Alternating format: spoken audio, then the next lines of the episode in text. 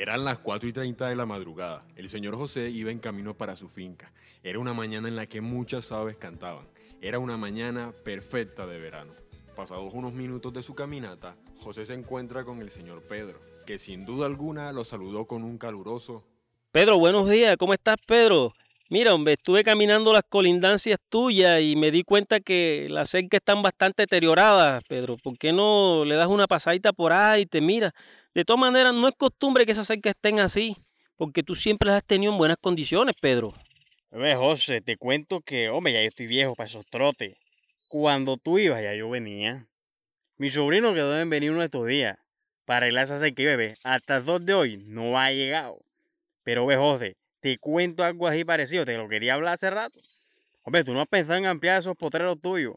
Te lo digo. Tienes todo ese poco de potrero lleno de palo y maleza. Eso no te está produciendo nada ahí abandonado.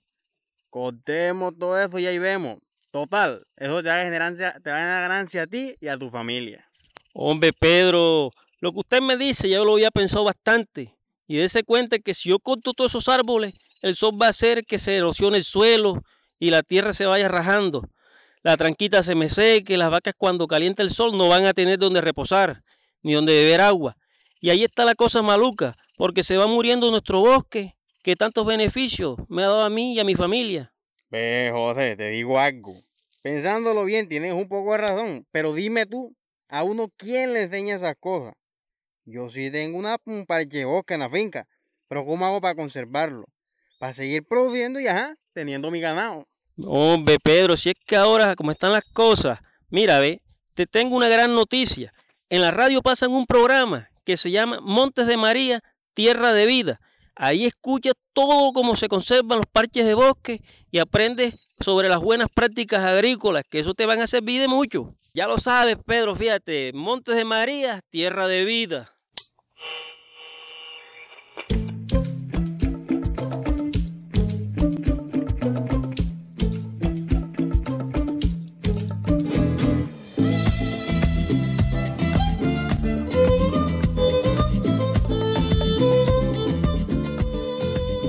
Bienvenidos a este nuevo episodio de Montes de María, Tierra de Vida. Saludos a todas las personas que nos escuchan, especialmente a nuestros campesinos, nuestros productores de alimento en los Montes de María. Mucho gusto, mi nombre es Abner Orozco y quien nos acompaña el día de hoy, Luis Miguel Telles. Hola, ¿qué tal amigos? Hoy conoceremos qué es una reserva natural de la sociedad civil, sus características y el rol que juegan en la implementación de buenas prácticas agrícolas para disminuir los impactos negativos sobre el bosque seco tropical.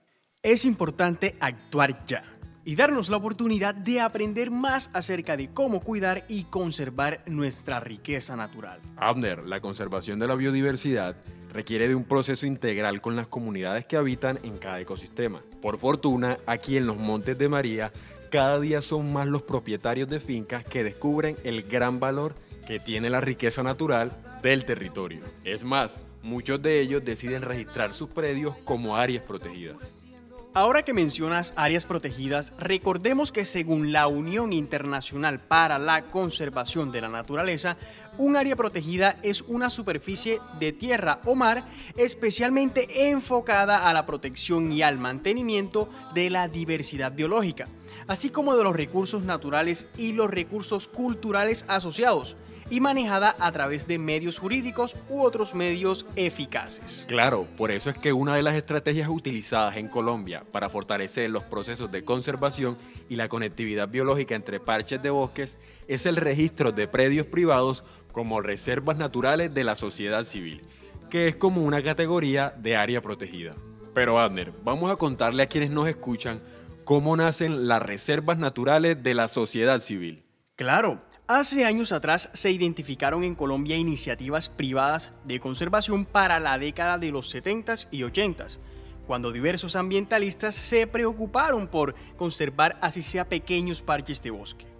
Estas iniciativas fueron convirtiéndose en un movimiento que fue tomando mayor fuerza, al punto de poderse ubicar en un hecho importante para la conservación de tierras privadas en el año de 1991 tiempo en el que se crea la Red Colombiana de Reservas Naturales de la Sociedad Civil, con 12 miembros fundadores, con el propósito de contribuir a consolidar el anhelo de la sociedad civil de emprender acciones efectivas para la conservación que fueran compatibles con la producción a nivel de fincas, buscando un mayor sentido social.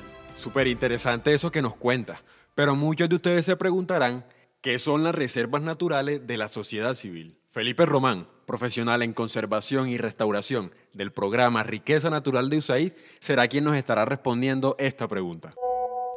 Hola Luis, muchas gracias por la invitación y claro que sí. Entonces, según el Decreto Único Reglamentario del Sector Ambiental y Desarrollo Sostenible 1076 del 2015, el cual estipula toda la normatividad del país en términos de la riqueza natural, define una reserva natural de la sociedad civil como parte o todo el área de un inmueble que conserva una muestra de ecosistema natural y que es manejado bajo principios de sustentabilidad en el uso de los recursos naturales. Digamos que eso es lo que define una reserva natural de la sociedad civil. Sin embargo, pues es importante tener en cuenta, Luis, eh, que se excluyen áreas en las que se explotan industrialmente recursos maderables, admitiéndose solo la explotación de madera de uso doméstico, y siempre y cuando estén bajo parámetros de sustentabilidad. Listo. Entonces, ¿cuáles son los requisitos o trámites si yo quiero registrar mi predio como reserva natural de la sociedad civil? Muy importante la pregunta y digamos que los requisitos se pueden dividir en jurídicos y en técnicos. Dentro de los requisitos jurídicos se encuentra, primero, pues que debe haber una propiedad legítima del inmueble, y esto se verifica a través de un certificado de libertad y tradición actualizado.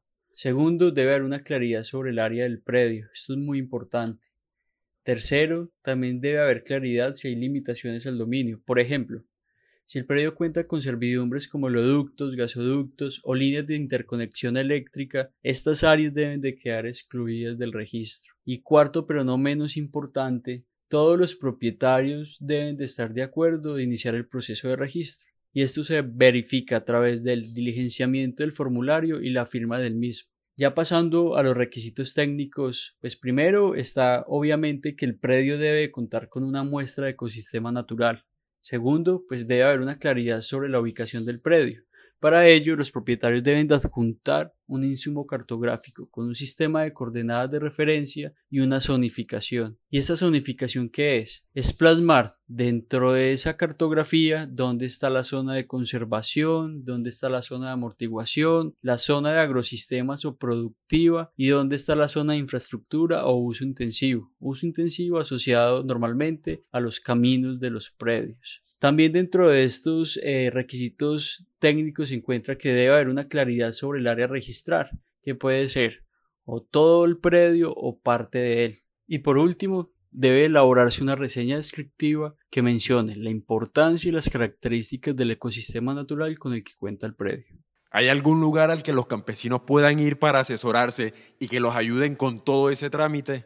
Claro, Luis, cómo no. Parques Nacionales Naturales de Colombia cuenta con varios canales de comunicación para poder obtener mayor información. Uno de ellos es a través de su página eh, en internet www.parquesnacionales.gov.co. Una vez estén en la página, pueden buscar reservas naturales de la sociedad civil y allí encontrar información sobre ellas y también van a poder encontrar algunos documentos en PDF que son descargables. Ya si hay personas que desean iniciar su proceso de registro y ya cuentan con todos los requisitos y la documentación mencionada anteriormente, pueden radicar la información de manera virtual enviándola a correspondencia.central.parquesnacionales.gov.co con copia a reservas.naturales.parquesnacionales.gov.co.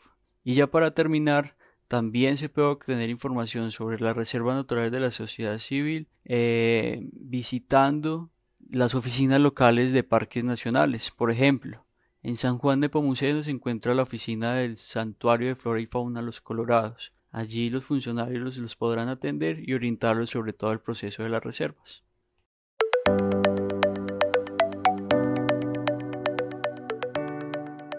Ahora, Mónica Álvarez, profesional especialista en producción sostenible y conservación del programa Riqueza Natural de USAID, nos contará qué beneficios se obtienen por ser reserva natural de la sociedad civil y quiénes se pueden registrar.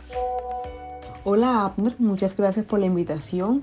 Bueno, respondiendo a tu inquietud, son varios los beneficios que obtienes al convertir tu predio privado en una reserva natural de la sociedad civil.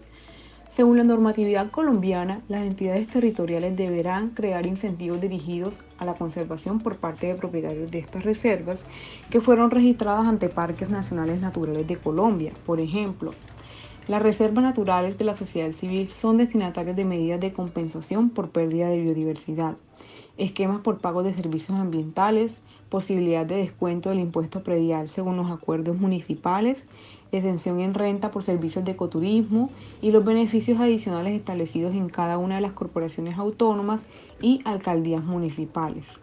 Pero lo más importante, Abner, es que como propietario te conviertes en protector del bosque seco tropical, ayudando a mejorar la funcionalidad de este ecosistema, convirtiéndote así en un proveedor directo de servicios ecosistémicos como agua, alimentos, cultura, entre otros. Frente a la segunda pregunta de quiénes pueden registrar sus predios como reserva natural de la sociedad civil, cualquier propietario de un predio o finca que tenga interés en conservar una muestra de uno o varios ecosistemas naturales y al mismo tiempo desarrollar actividades de producción sostenible de bajo impacto ambiental, puede hacerlo y debe cumplir con los requerimientos legales ya mencionados por Felipe. Muchas gracias. Muchas gracias Felipe y Mónica por brindarnos toda esa información tan valiosa para todos. Pero bueno, es momento de saber qué obligaciones tengo una vez se registra mi predio como reserva natural de la sociedad civil. Les cuento que lo primero es cumplir con las normas sobre protección y conservación ambiental. Lo segundo es informar a parques nacionales o a la autoridad ambiental correspondiente acerca de alguna alteración del ecosistema por fuerza mayor o caso fortuito o por hecho de un tercero. También debemos informar a parques nacionales o a la autoridad sobre actos de venta o limitación al dominio que se efectúe sobre el inmueble y adoptar medidas preventivas y o suspender actividades y usos previstos en caso de que se genere riesgo potencial o impactos negativos al ecosistema natural. Cabe aclarar que el hecho de ser reserva natural de la sociedad civil no implica que pierda dominio sobre mi finca o mi predio. Perfecto, Luis, pero ¿es posible desarrollar actividades productivas al interior de las reservas naturales de la sociedad civil? Sí, según parques nacionales, en las reservas naturales de la sociedad civil se permite el desarrollo de zonas de conservación y de zonas de agrosistemas en las que se realiza la producción agropecuaria sostenible para uso humano o animal, tanto para el consumo doméstico como para la comercialización, favoreciendo la seguridad alimentaria. De hecho, una de las características principales de las reservas naturales de la sociedad civil es la aplicación de buenas prácticas agrícolas. Luis, por favor, cuéntame, ¿qué es eso de las buenas prácticas agrícolas? Las buenas prácticas agrícolas consisten en implementar acciones que busquen disminuir los impactos de los sistemas productivos sobre el entorno en el ambiente. O sea que si hay buenas prácticas agrícolas, ¿eso quiere decir que hay malas prácticas agrícolas? Sí, claro, hay malas prácticas agrícolas y pecuarias. Esto es porque gran parte de esas actividades no sostenibles, digamos, están muy arraigadas desde el tema cultural.